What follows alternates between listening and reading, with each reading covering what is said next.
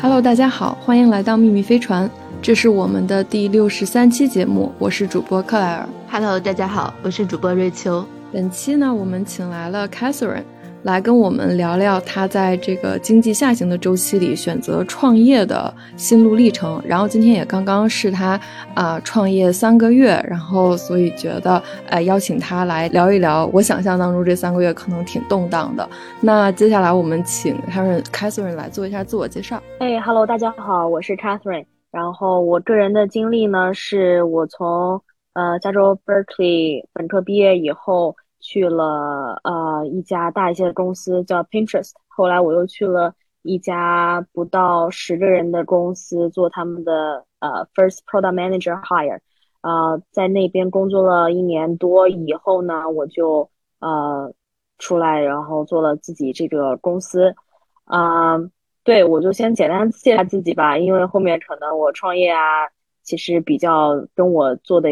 一些副业是很有关系的。所以，我可以后面再提提我在本职工作之余，我做的这些副业，在过去几年做了些什么，然后导致我，我就是选择了我现在这个创业的项目。嗯嗯，好呀，那我们先从开头就是讲起，因为因为现在就是啊，因为我也在湾区嘛，所以就是说我身边也有很多像 Catherine 这样背景的朋友，然后在这种经济下行的周期里边，其实身边的朋友大多都选择在稳定的环境里边待着。嗯，下定决心出来创业，其实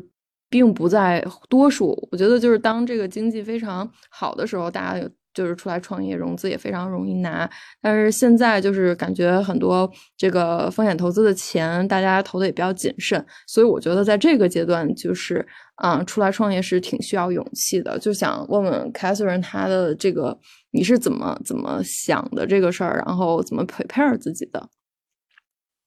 嗯嗯，我觉得这个其实是一个很多人都会问我的问题，因为，呃，但是对于我来说啊，因为我从，嗯，可能最开始，比如说上大学的时候，或者是毕业那会儿，我就。一直会想着要自己出来做，但是可能不知道具体是什么时候。但是那个自己出来做的这个 convention 还是很大。然后我在呃，等于说在 Pinterest 当时还算比较闲吧，然后就跟几个朋友，呃，可能你们也也认识，然后就是做了那个手摇奶茶的一个消费品品牌，在二零年的时候。那那个时候我们也是。有一些投资人想投我们，但是呢，我们当时就是还是没有人会想要这个钱，因为感觉是一个 cash flow business。呃，当时我们就其实头脑还还挺清醒，因为现在看的话，确实就是说，嗯，很多人就是消费新消费品牌，它融完 A 轮以后，B 轮其实很难找到人接盘嘛。然后当时我们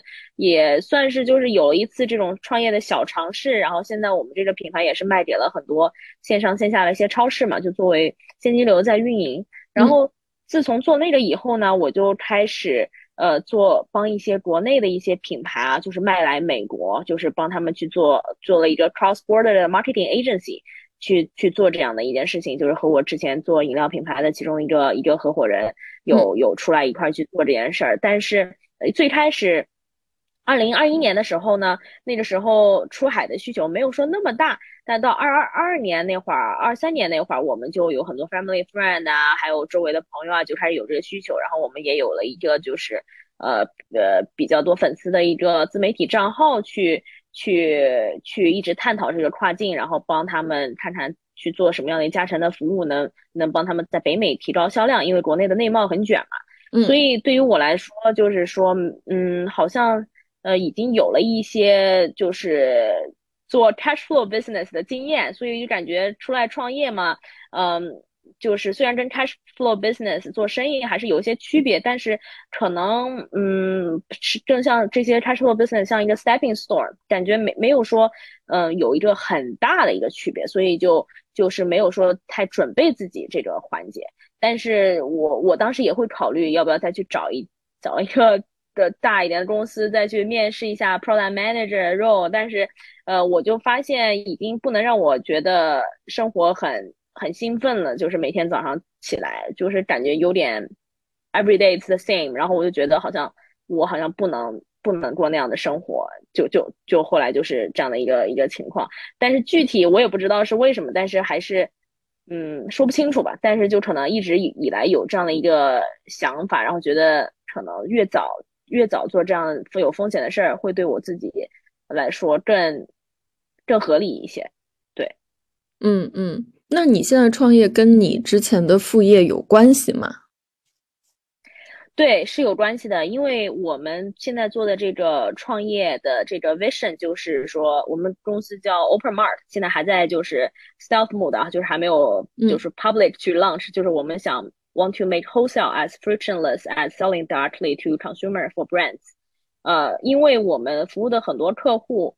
他们在 D2C 网站，他们自己的独立网站上面，它的销量已经 staggered，已经停滞了。就是因为二零年、二一年，很多人你可能就是看到一些就新新消费品你很多人去尝新的一些销量，不是还能往上涨？你投广告、砸广告去去聊红人啊，还能会给你带来一些销量销量嘛？但是我我后来自己做 OT，我就发现我们的 revenue 其实主要还是要来自于那些 wholesale 的一些。呃，一些 channels，就比如说卖的一些 supermarkets，就是它的这个整个经济经济学理论上面的，它的这个卖的速度会更快嘛。然后你你你虽然 margin 少一点，但是因为它的这个呃整个的量多，对走走得也快，所以说你这个钱还是能挣。然后你这个销量也很 predictable，你也知道下一个集装箱运多少货过来。所以说我们就呃后来就发现，就是我们这个 marketing agency 很多客户愿意付两三千刀一个月呢，去去让 marketing agency 帮他去拓宽这些线上线下的渠道。就是但是其中有很多 friction，我就觉得就是不像 selling directly to consumer 那么简单，然后就会你需要去 manually 去做很多 work 嘛，你得找很多的呃合适你的 retailer store 对吧？你得找很多。这个是一些网站，你可以进行合作啊什么的，就这些东西，我就发现我人为做不太 make sense，所以 basically 我们就是这个现在做的 software，或者是用 AI 加成的这个 software，就是 basically 就 try to automate the process 呃 processes that I did for 这个 marketing agency，呃，所以这就是我们的这个 vision，啊，对，简而言之就是这样。那你们的客户是他是国内想出海的？企业或个人吗？哦，呃，不是，我们的客户其实现在大多数还是 US brands 会多一些，因为呃，我们现在在一个 incubator，呃，一个就是那个 incubator 是 Twitter 第一个 PM 出来的一个 fund 叫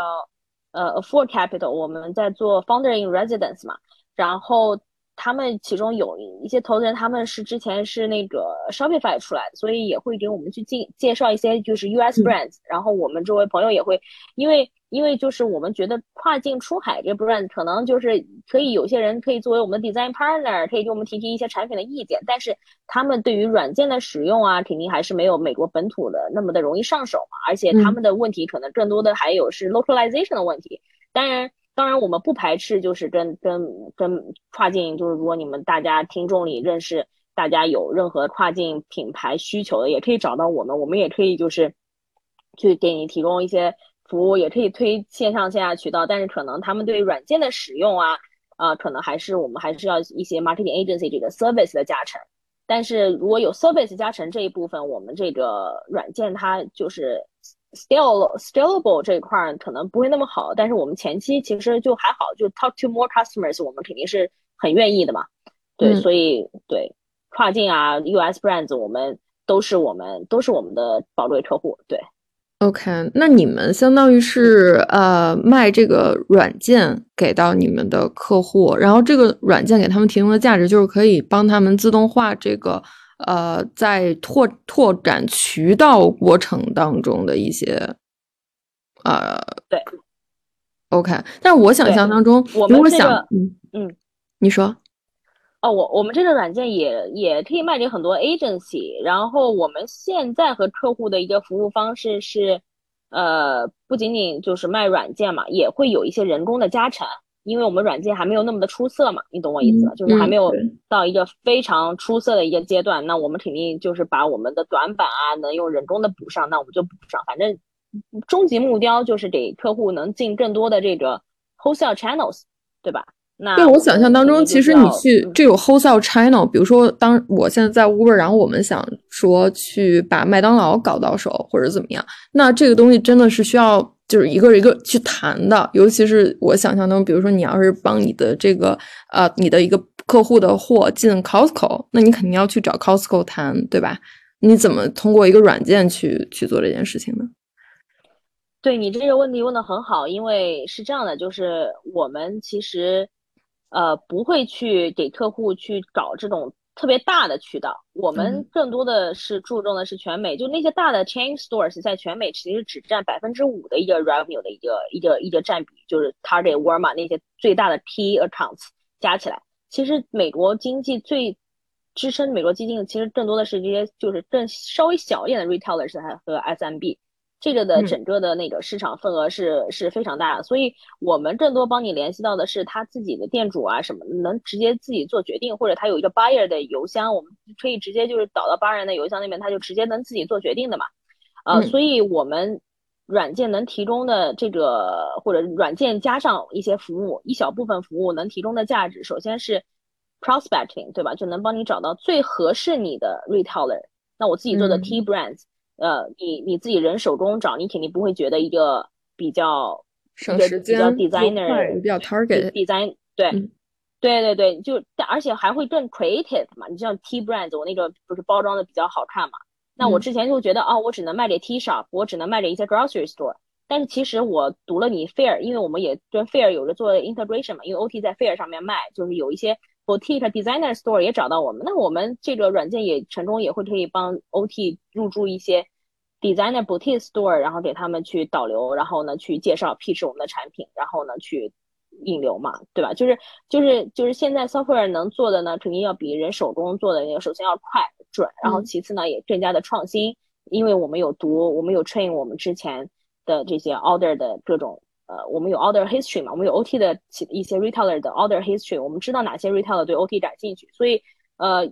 根据根据这些嘛，我们就能做更好的 pro prospecting，就是找到这些合适的例子。然后我们在这个 pre sale 的时候，我们也可以帮助 brands understand 这个 retailer 的 taste，看看他们就给他们打个分嘛，看看哪些 retailer 更会更会买我们的 OT，哪些呢更会 reorder，然后也会给他推荐 specific OT product，比如说有些店他只会。想卖我们的奶茶，那我们就会给他推我们主要 P 是我们的奶茶，这些都是软件去自动化的，而不是人去一篇一篇去去去去写邮件或者是怎么样的。然后其次，其实最重要的，我们的长期价值是是很重要的，是因为我们在 Fair 上面一些商家渐渐跟我们就不 order 我们了，还有我们线下的一些 retailer，我们其实后来邮件就不知道他们 follow up，就他们订了一次以后，我们就没有一个给他们 check in 的一个过程。也没有一个 post sale 的一个呃 bandwidth 去去去跟踪这些 post sale 的这个这个这个行为嘛，就是在其实其实的 relationship does not end with a sale，对吧？其实我们这个软件也能自动化，就帮 brands continuously 就是 collect 这个 post sale data from retailers，比如说给他们去 automated 这些 follow up 啊，pre order service for next year，对吧？我给你 discount，你给我下一年 pre order。 呃，就是这整个过程中，我们做 marketing agency 肯定是有一些 secret source，我们知道什么样的 templates，什么样的 email，我们才能更加能帮助 brands 入驻这些 retailers。所以这也是为什么我们觉得，我就发现，哎，我好像不能再去做科技行业什么特别 high tech 什么 developer tools 啦，我不能再去做什么 ML ops。就像我合伙人，其实他之前在 Cruise 啊，还有。呃，在那个一个 LLM 的一个 startup，它其实那一方面都其实挺硬、挺硬核的嘛。就是我们觉得这一块才是真正需要被解决的问题，因为它离 sales 离钱更近，尤其在这个经济其实一一般的这个情况，就是 brands 他们真的在 struggling。然后我们聊的这些 brands，他们的需求如果这么痛的话，那我们其实应该最先解决这件事儿。嗯嗯，就你刚刚说到一个 timing 的问题，就是说你发现，在二零二一年，就是就是他们大家就是还在涨，然后但是到了二零二二零二三，就会发现就是就是就是它变得停滞了。哎，这个这个有是因为什么吗？是因为大家没钱不花钱了吗？哦，这是。这个二零二零年就当时新消费特别火的时候，那时候大家疫情嘛，大家网上购物不是还挺还挺多，然后那是 iOS 十四才 roll out，那个 ads 的 ROI 其实还不错。现在 ads ROI 大多数我们接触品牌只有零点小几，然后呃跑了 ads 你也回不来钱，然后你找红人一单一个红人也要给他收几百刀，然后你也回不出来 sales。呃，我们主要是 why now 主要是三点了，首先 pandemic 完了以后，好像大家还是。Return to shop at local stores，对吧？然后或者是 hybrid 的一些 retailer，他们网上也有网店的。这个整个还有就是说，因为在疫情中间，这个 brand 和 retailer 他们都是用 digital communication as their primary way of interaction。现在你很少就是说你走进一个 retailer 说啊，我要卖把我的产品卖到你的店里，然后你你给我一个 check，我我给你我给你个 invoice，现在现在是不可能了嘛？这这是一个 trend。还有一个就是说我们发现就是有很多 innovation in online shopping for consumers。你可能知道最近才上市 Klaviyo，我们 basically 想做 Klaviyo for B to B sales。因为这个 B to B 的 side 其实 is falling behind in terms of innovation。呃，before 的话，就是你让大家，你看你现在进这 D to C 的一个 website，一个一个独立品牌的一个官网，你你有 abandoned cart，他会给你发这个 email notification，right？就是他就说，哦，就是就是 please please check out those products。 但是这个 B to B side 其实是一个 on top market，就是没有太多人去，呃，再去再去想这件事情，或者是这件事情其实。还没有太太被解决，然后 brands 他们也没有特别 proactively 的，就是去有些就是没有没有没有 bandwidth 和 resources 去去解决这种问题，因为他们唯一的选择就是 hire another BD BD，BD 一年十万，但是你能回回来十万的 wholesale 的单子吗？那不一定，因为这个人他每天的精力也是有限嘛，所以这也是为什么我们去去去去做这个事情呢？对。这 timing 的三三点，对，嗯，但是我能想象当中的一个挑战是，现在你们 target 这些就是小 B，然后他们可能没有那么，就是你刚刚说到他们用软件，可能你的客户用软件可能上手比较快，但是比如说你去接触这些就不是这种大的 wholesale，是就这些小的就 retailer，他们去使用你们的这个产品，是不是也有一些就是嗯 barrier，就是就是你怎么去 educate 他们去用你们的产品？他说：“你们做的非常产品，嗯，我们做的这个就是 for brands，我们不 for retailer，我们就是帮 brands 去去去联系到 retailer，联系到合适的 retailer，然后帮他去 follow up with 这些 retailer，因为 retailer 他们都是会用邮邮件的嘛，或者是电话，我们现在是只能可能邮件去跟他们去沟通，或者是怎么样的，但是我呃对。”但是我们也有功能，就比如说有些有些 retailer 的那个网站上面，它的那个邮箱不是一个特别好的邮箱，它更 prefer 你 send 就是 submit product 这个 submission 在在一个 portal 里，我们也是给他提供这样的 link 嘛。但是很多很多这个 retailer 他们都是有自己的买手的邮箱，我们都会有一些，我们有一个很 robust 的一个 data database 去。哦，去把这些信息给对给到一个哦，因为你刚刚聊到对吧？嗯，因为你刚刚聊到那个 pre-order，我以为就是说 retail 也会用你们的一个 software，然后它能够 track 它这个货在这儿卖的怎么样，然后不同的产品，然后哪个货卖的多，哪个货卖的快，然后卖完了之后我就赶紧再 order 一下，然后你们中间也会 handle 一些 transaction，然后使他们的 payment 也非常容易。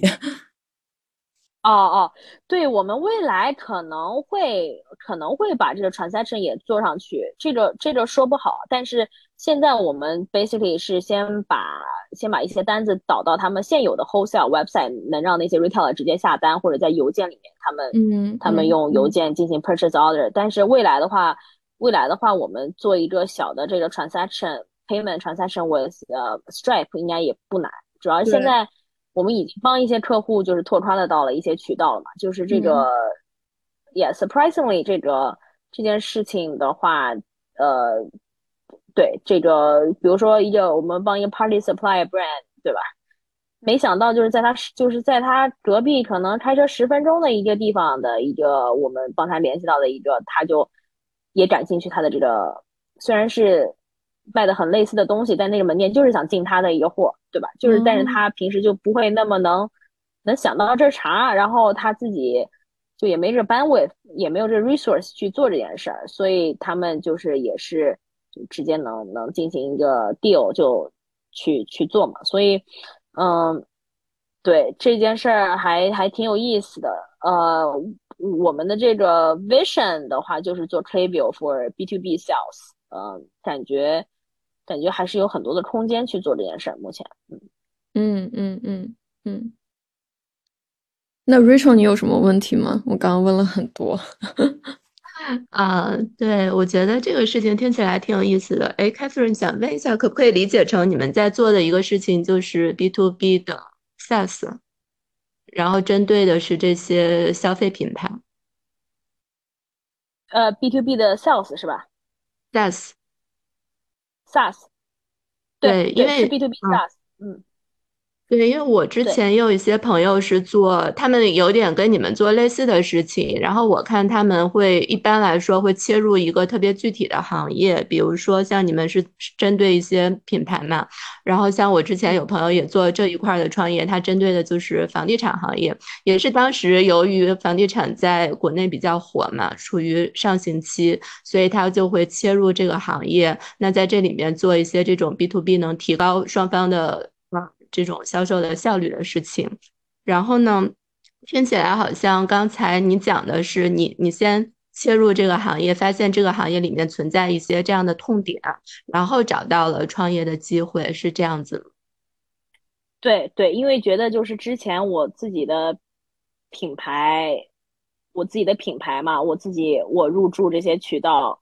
我就觉得。为啥我要这么傻的去一个个就是这么手动的去找，对吧？然后，呃，你现在市面上我们做 marketing agency，我也知道很多别人也做 marketing agency，他一个月收几千刀，他也不保证结果，对吧？那那我那为那为什么还有这么多人在去签这些 marketing agency 做这件事呢？是因为他的 D to C 他就是卖卖卖的不好了嘛，他得砸钱做 D to C，呃，然后我就觉得这件事情。既然付费意愿这么高，那还不如把这个帮帮这个把这个 wholesale 的这个 relationship 的这这件事情，就是 give back to brands，让他们自己 manage。呃，well，中国的品牌可能还会想要我们的 service 吧，尤其我觉得对今听这播客的朋友，就是觉得我们毕竟有着软件加成，可能我们再加点 service，他们也会觉得我们这还挺靠谱。但是美国的 brands，他们其实 self serve 的话，会会更更更容易一些，因为他们。他们这方面的话更 touch savvy 一些吧，对对对。其实我对好像中国市场接受这个服务还会比较难一点，相对美国来说。对对对对。但是我听说，像海外的这些中国的这些品牌想进美国，他们最大面临的最大问题，一个是本土化，第二个其实是渠道，因为他们谁都不认识。然后他们能够解决这种方式，就是 hire 一些白人，然后去他们帮帮他们去链接这个开拓这个在美国本土的渠道。但是又很就是他们要就是反正在就是能够了解这方面的有这方面 know how 的人其实并不多。对对，这就是。就是我知道很多都在外面就是骗人嘛，就就是收钱。你白人不是说你做白人你就能做好 sales，你还是要你还是要持续不断的 make efforts，你还是要写最好的 pitch email，对吧？你你只是你只是白人是英语说的正好吗？也不见得。就是就是我我其实对这件事还挺 questionable，就是哇就是对，因为最后其实。呃，retail 在乎的只有三件事。第一件事就是我们在整个过程，第一件事就是咱咱们这个 wholesale 的 pricing 到底是什么，有没有比较有优势。第二点就是我们产品力强不强，在一些 D to C 的 website 上面有没有一个比较强的销量，有或者是没有，都其实都还行，但他都会考虑嘛。然后第三点就是我们的这个 pay terms 是接受六十天的 pay term 还是九十天的 pay term，还是还是怎么说，就是就是更多的，我觉得。还是还是一个，就是把你的产品更加完美的 present 到 retailer 面前的一个，当然还是有一些这种 secret source，就是有一些 follow up 或者怎么样，我们要做嘛。但是就不是说一个哦很很强的 sales，即使你这个不合适，就能给你硬 sell 进去。我觉得也也不是这样的，对，嗯嗯嗯。哎，那你刚刚说，就是你会发现有一些 marketing agency，他们其实骗人，然后也很多人愿意给他们送钱。那就是你们的，那你们的这个 business model 是怎么样？你们跟他们 charge 的方式，就是你们赚钱的方式跟他们不一样吗？你们是靠效果来收费吗？呃，对。这个我们是现在是一个 fixed 的 software 的 fee 嘛，那个就很便宜，再加上 take rate 可能十到百分之二十之间。但是整个 business model 其实我们还根据不同的 brands 还是会更 personalized 一点嘛。就这个东西，就就肯定要比 marketing agency 一个月几千刀要更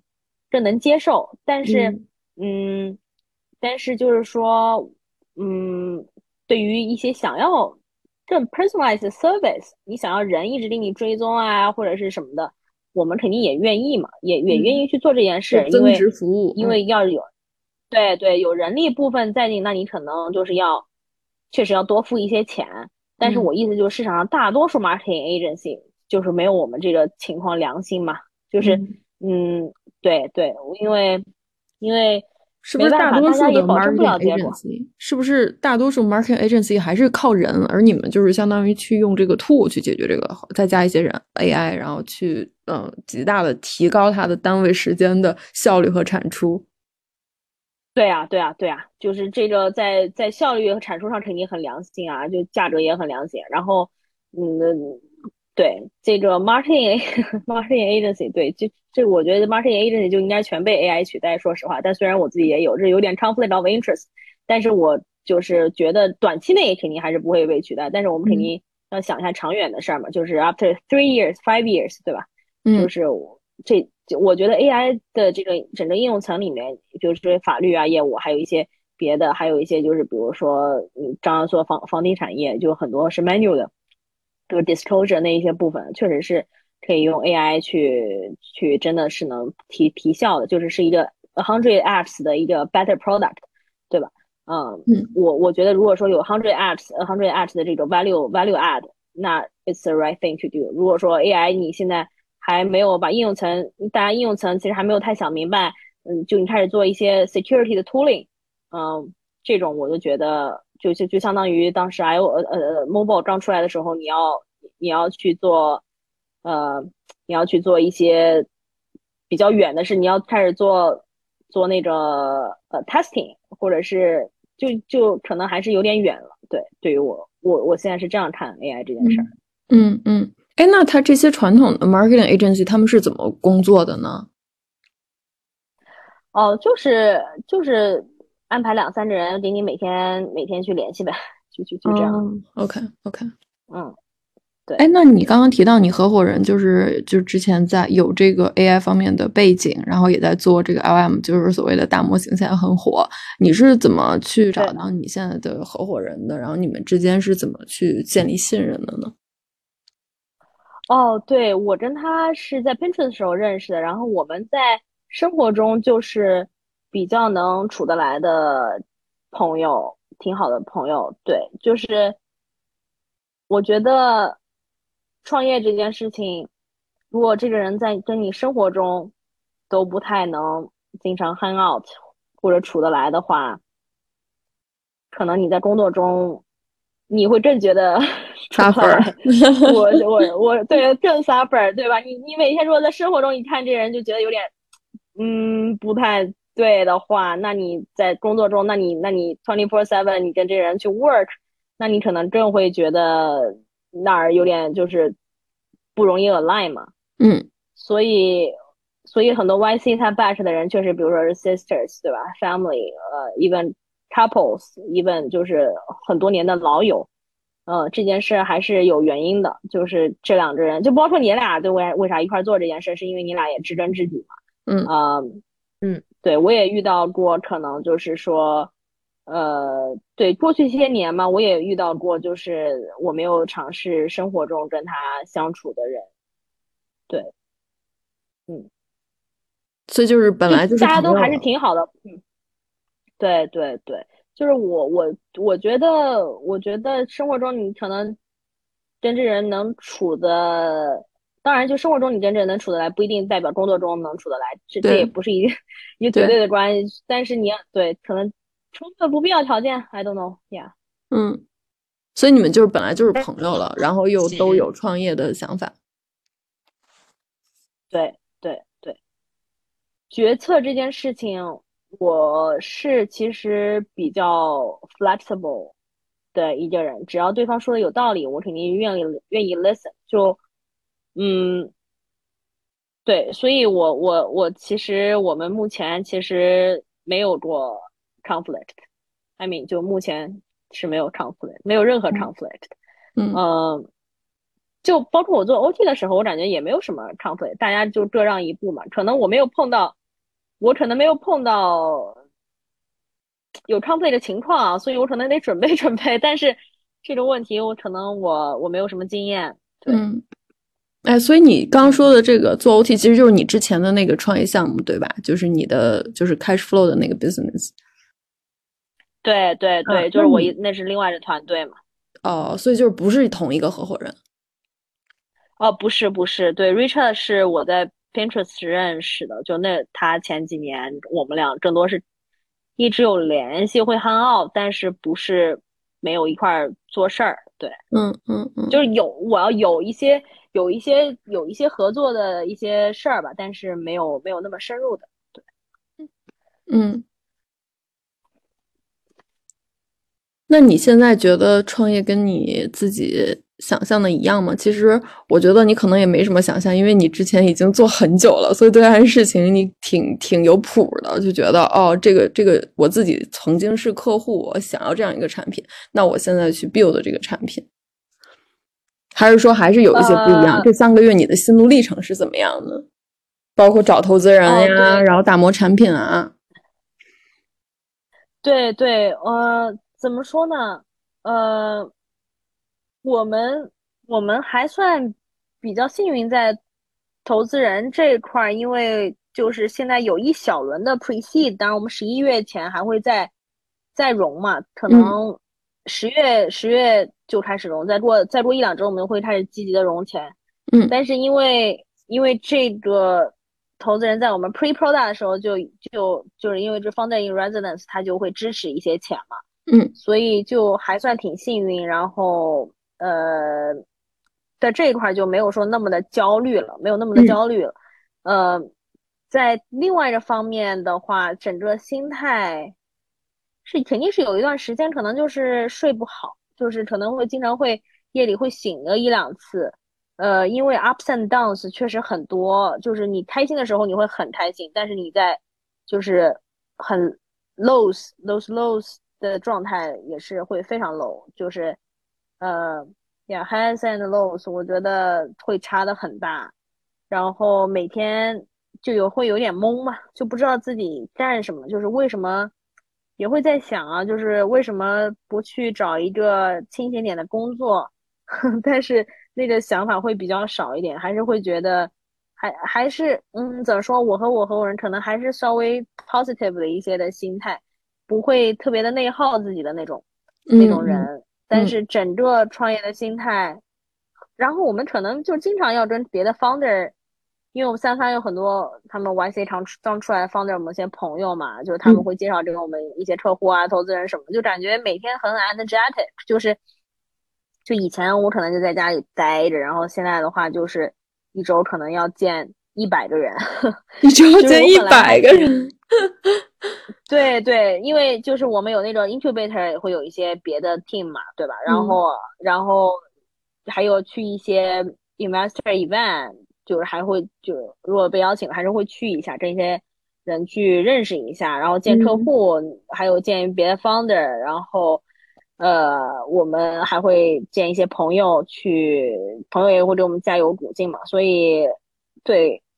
嗯，从来没这么密集的见人。我其实平之前还挺 extrovert，但我现在就是都没有那么 extrovert，就就就感觉能量都太多。然后，对对，但但也其实还好，但也还好。但是肯定是肯定是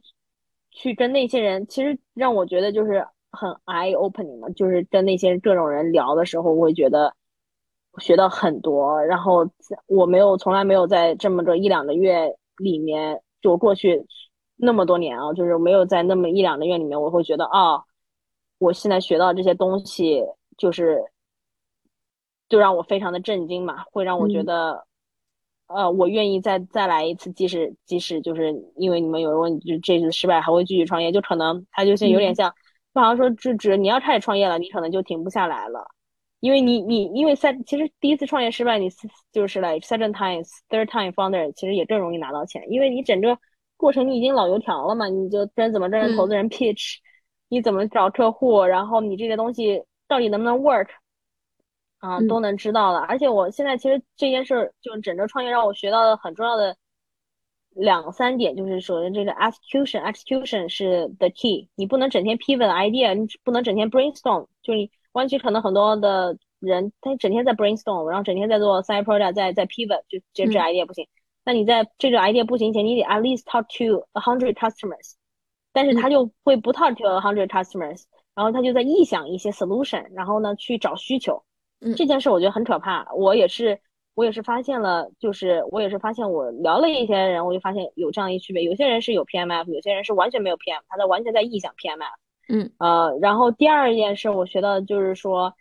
呃，你的 personal network 是非常重要。我就发现，呃，因为我和我合伙人可能都周围有一些挺好的朋友，大家都会给一些支持鼓励啊，就是。当然，我们也会回馈一些我们力所能及的帮助。我就发现，互相感恩和这个 network 是是在创业中很重要的一件事情。我之前会觉得，就比如之前，因为你俩估计周围也是挺挺挺挺多朋友的人啊。但是我我发现，就是说，如果说你创业是一个比较自闭的状态，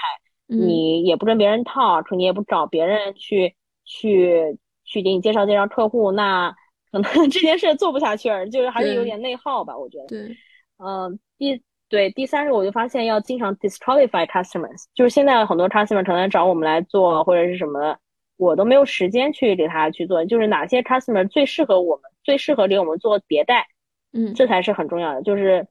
呃，一定要学着 disqualify customer，不是所有 customer 你说来啊，我来给你 on board，我来给你 on board，就是现在不是就是说，因为 precede seed 就是不是说你要疯狂涨 customer，就不一定会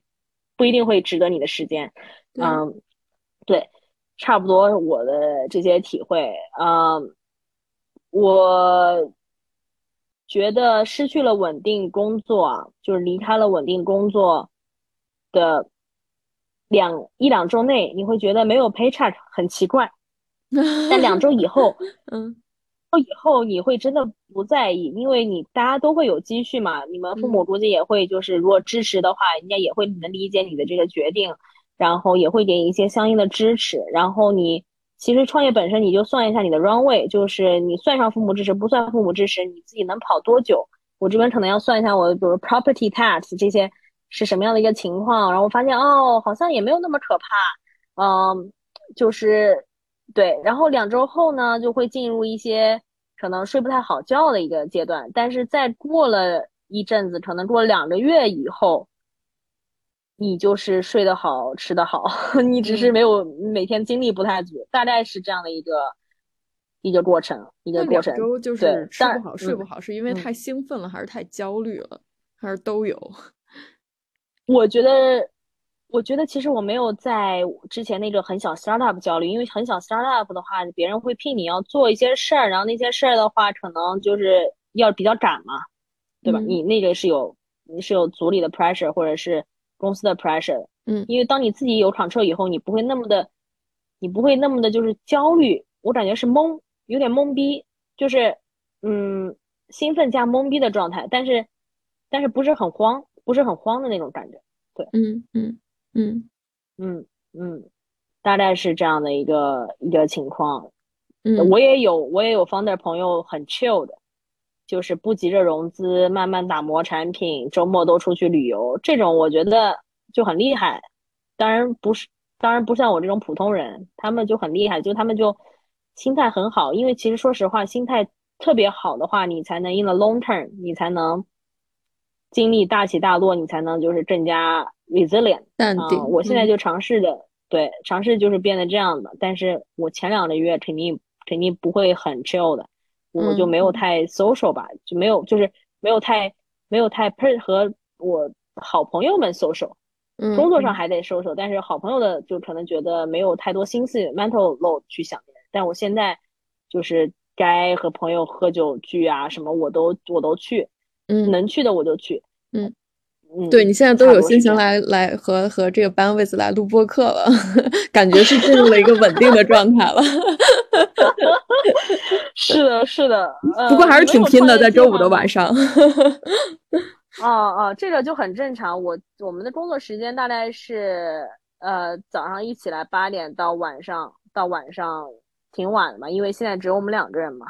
对，哦，现在只有你们两，你们现在对，还有一些 contractor，然后还有还有一些就是呃别的，就是没对，就主要还是我们俩这样。就是迭代快了，line 的快嘛，就是这件事没有那么的需要需要太多人吧。嗯嗯嗯那你们是怎么分工的？你负责产品，他负责技术。对对对，我主要是 sales marketing，呃，产品，然后他呃 operations 的，他可能技术啊，然后 vision 啊，然后他也他跟投资人 pitch 也也挺好的，就就他他的反应也挺快的，就但但是现在就跟投资人投资人说话什么，肯定是对，就是都都会都会有所参与，就是我们还没有正式的开始 fundraising，但是后面就是。会会正式十月中旬嘛？嗯，对。你觉得在你现在的 scope 里边，你最 enjoy 做的事情是哪一块？啊，我现在 scope 里面，我最 enjoy 做的应该还是就是把我的这个 know how 在行业里的 know how 去真的就是 implement 到我的产品中，因为这个东西离 sales 离钱很近，你直接就能 make this whole thing useful for for some people。嗯，他们。呃，对我不是在臆想一个臆想一个需求，你知道吗？就是我觉得臆想需求这事儿很可怕。对对，我觉得臆想需求和解决方法，嗯，还是还是要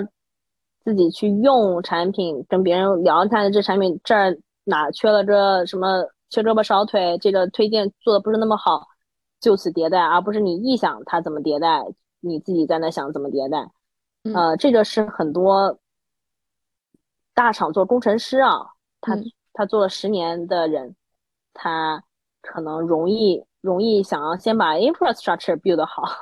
就是会有这样的一些误区吧。嗯，当然现在在大特别大的厂里面做码农，一年挣的钱，应该他也不会出来做 startup。这种我真的出来，我真的是 respect。嗯，我要是我要是可能在 Pinterest 的话，因为还是会闲一些嘛，我可能。呀，我可能也舍不得走。对啊，对啊，part time 做了，对对对对，去一个很小的 startup 肯定没时间 part time part time 做做自己的 startup。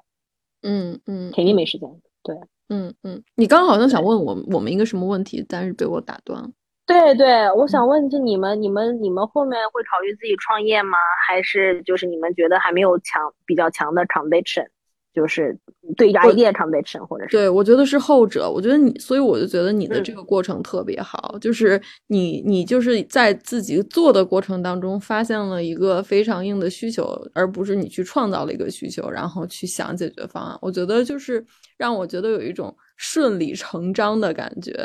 水到渠成的感觉。但是同时，我我有一哦，我不知道 Rachel 你有吗？我先保留一下我这个问题。哦，回答刚才的这个问题，有没有考虑自己创业，是吧？嗯。嗯，嗯其实是这样子的，我倒是没有想说自己一定要创业做一个 business，或者是做一个跟 科技什么相关的这种驱动的创业的项目。但是我有想说，未来做就是自己做一点事情吧，就不一定在公司里面上班。因为我之前的职业经历是 consulting，然后现在在初创公司嘛，呃，包括我也有业余学了一些其他的技能，我就想把这些组合到一起，看看能不能自己作为一个 freelancer 这样的。的嗯，不能说是创业，但至少是不是去公司上班的情况下做点自己的小的事情。但可能现在处于非常非常初级的阶段，所以我觉得刚才 Catherine 这个整个的历程，其实是呃，一个是非常有勇气，第二个其实也非常目标导向，就是你也很有这种行业里的敏锐的观察，能观察到一些痛点，去找找到你想切入的这个方向。我觉得这个还是特别好，就很很值得借鉴。嗯，感谢感谢，对我，我觉得可能我现在感觉回想一下，就是创业这件事儿，什么时间节点出来或者什么，这都是冥冥中注定的，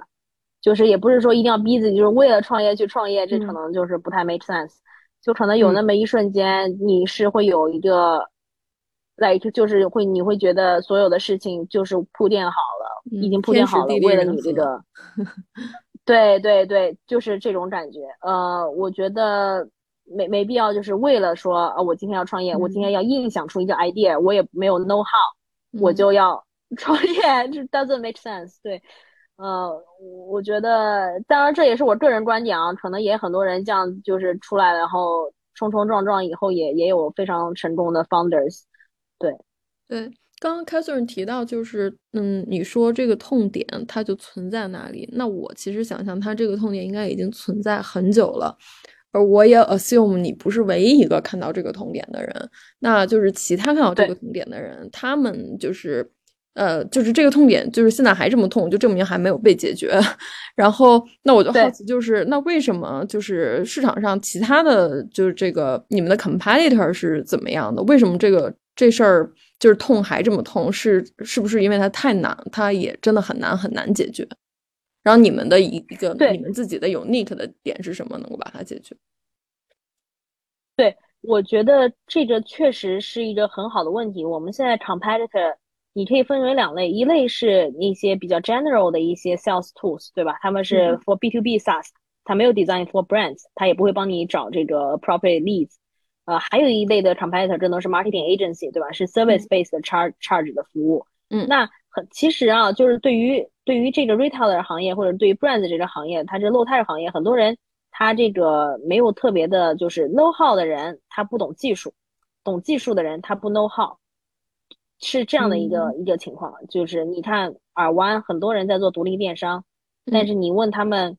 你问他们谁会能用用 HubSpot CRM，他们一个人都不会都不会太用，所以你得 design a product，就是 just for those people，对吧？嗯，就是当然不是说跨境啊，就是说 US brands 也是一样，可能可能要 low touch industry，那你这个东西你得得很直观，你这些人就这些 retailer，我给你打好分了，我给你。那 email 也写的差不多了，你自己再去改一改。然后我有些 templates 都好，template 我些 secret source 都告诉你了，